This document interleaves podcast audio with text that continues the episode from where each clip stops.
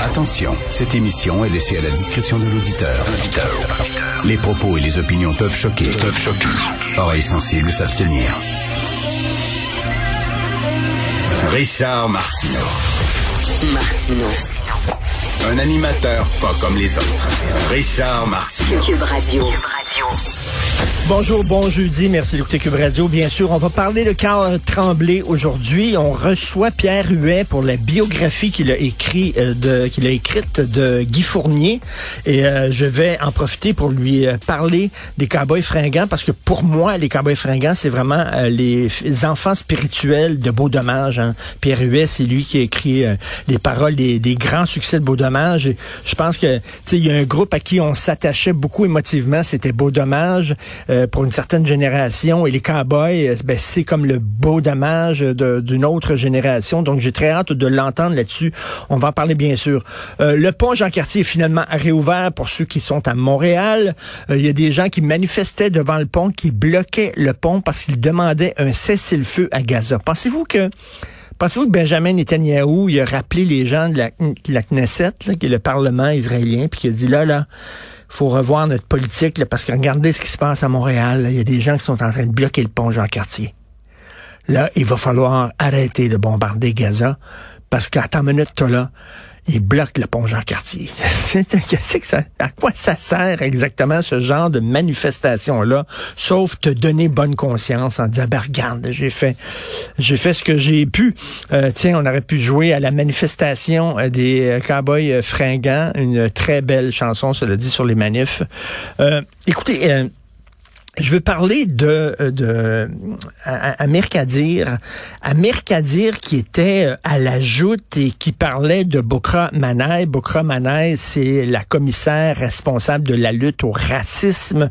Il y a beaucoup de gens qui euh, demandent qu'elle démissionne parce qu'elle devrait être neutre dans tout le dans toute la confrontation entre Israël et Palestine. On sait que les, les tensions sont vives. Elle, ben, c'est une militante. Elle a pris parti euh, à la à des manifestations avec un, un t-shirt, un chandail aux couleurs du drapeau palestinien. Elle était présente lorsque Adil Sharkawi a harangué la foule en disant que euh, les ennemis de Gaza devraient mourir un à un frappés par Allah.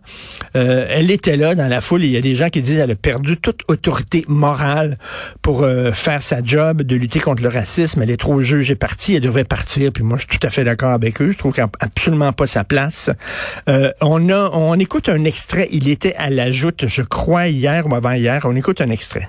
Contre votre avis, moi, je veux féliciter cette femme d'avoir eu le courage au moment même où tous les commentateurs, tous les animateurs étaient sommés par de puissants, je dirais, euh, de puissantes pressions de la part de toutes les autorités et surtout par le spin dans lequel sont tombés beaucoup de gens, le spin de la propagande du hein? gouvernement israélien. Elle s'est portée à la défense des Palestiniens qui étaient abandonnés de tous. Moi, j'étais horripilé par le massacre des civils israéliens. Mais à ce moment, juste un moment pour que je finisse. mais au moment où elle a fait ses interventions, il y avait suffisamment de monde, à mon avis, pour dénoncer ça.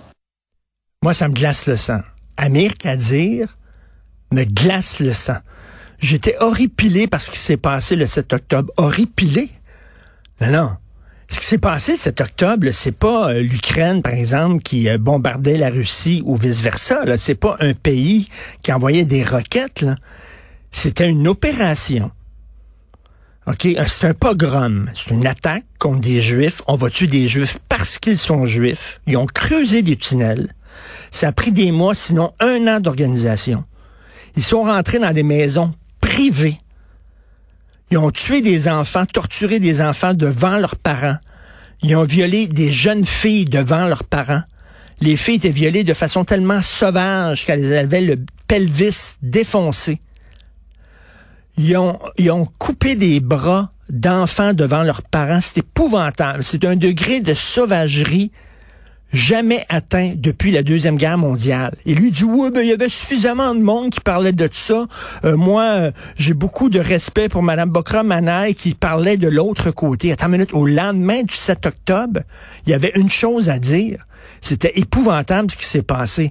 Et je rappelle, Monsieur Amir Kadir a signé une pétition disant que les combattants d'Hamas, il faut arrêter des traités de terroristes. Ce ne sont pas des terroristes, ce sont des résistants.